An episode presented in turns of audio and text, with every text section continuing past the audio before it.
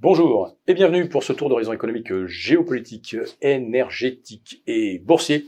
Nous sommes le mercredi 24 janvier pour comprendre comment tourne la planète finance, qui euh, tourne telle une toupie autour d'un seul et, unique point d'intérêt, c'est sur l'inforruptible et nulle part ailleurs. L'épisode du jour s'intitulera Après la pensée unique, la thématique unique. Voici venu le temps du secteur unique.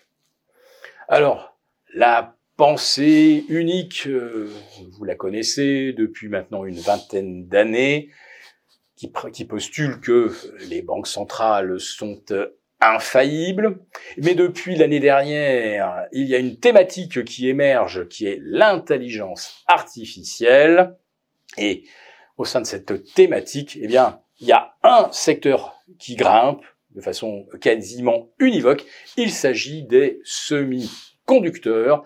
On est à presque plus 100% sur un an et on est déjà à plus 10% sur l'indice SOX, c'est-à-dire Philadelphia Semiconductors, avec euh, des leaders dont vous connaissez tous le nom par cœur désormais, à commencer par Nvidia, qui est euh, maintenant à plus de 15% depuis le 1er janvier, mais vous connaissez également les noms d'Applied Materials, AMD, Microchips, euh, ON Semiconductors.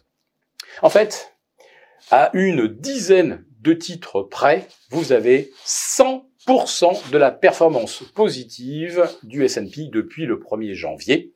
Et trois valeurs parmi ces 10 représentent déjà 80% euh, de la hausse.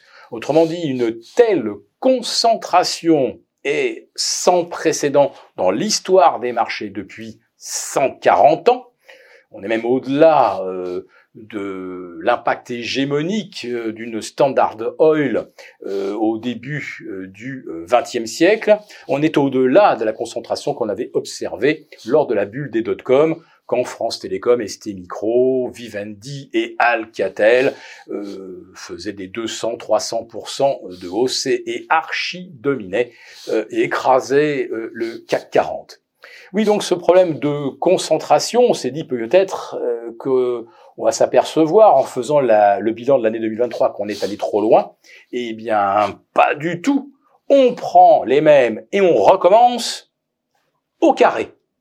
Oui, parce que là, on est parti évidemment sur 120% de performance annuelle sur les semi-conducteurs et tout le reste est, délaissé. Nous attendons toujours d'ailleurs voir, euh, nous, attendons, toujours de voir émerger ce qu'on appelle une rotation sectorielle. Rien ne se met en place. Et c'est peut-être ce qui explique la stagnation du CAC 40 depuis le 1er janvier au sein d'un corridor 7380 7480.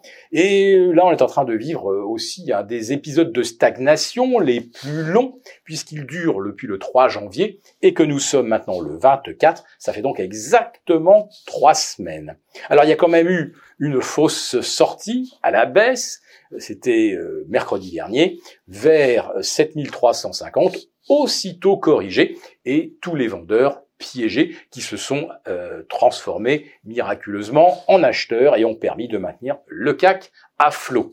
Mais le CAC est incapable de, euh, de s'accrocher ou de rattraper le Nasdaq ou le S&P faute euh, de champions des semi-conducteurs ou de l'intelligence artificielle. Alors qu'il me soit quand même permis de demander quelles sont les entreprises qui aujourd'hui font des bénéfices avec l'intelligence artificielle? Eh bien, celles qui vont en tout cas probablement tirer euh, les plus grands profits sont celles qui vont être en capacité de licencier. Et ça a été dit de façon très claire lors du forum de Davos. Euh, un expert dont j'ai oublié le nom est venu expliquer que 60% des emplois dans les pays développés seront impactés par l'IA. Quand, vous entendez le mot impacté, ça veut dire tout simplement euh, suppression d'emplois, réduction des coûts.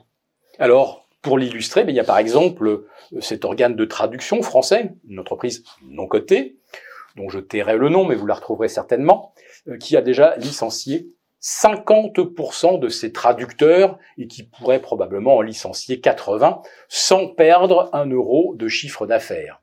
Il y a les centres d'appel qui euh, recrutent des dizaines de milliers de téléopérateurs qui pourront être remplacés par euh, des euh, intelligences vocales s'exprimant dans toutes les langues et qui accompagneront le prospect dans ses choix avec une, efficacité inégalable. Là aussi, ce sont des dizaines de milliers, non, ce sont même des centaines de milliers d'emplois qui pourraient être supprimés dans les prochains mois, voire les prochains trimestres au plus tard.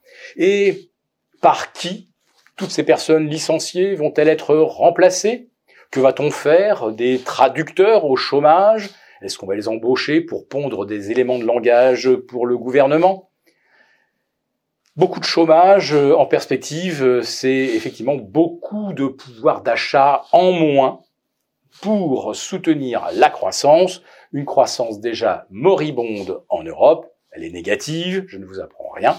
Et aux États-Unis, eh bien, c'est la fête d'Atlanta qui pronostique un basculement dans une décroissance à compter de la fin du premier trimestre 2024.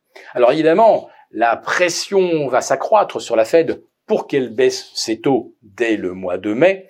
On va dire qu'aujourd'hui, ça fait à peu près consensus. Mais historiquement, lorsque la Fed commence à baisser ses taux, vous pouvez le voir, regardez tous les graphiques sur les 40 dernières années, chaque fois qu'elle commence à baisser ses taux, c'est le moment que choisissent les marchés pour corriger. Voilà.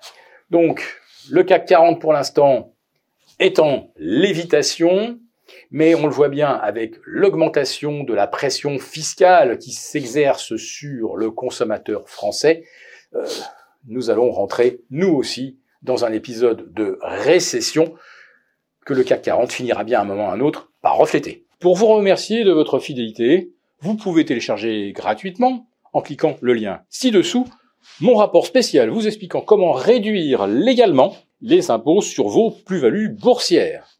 Merci et à bientôt.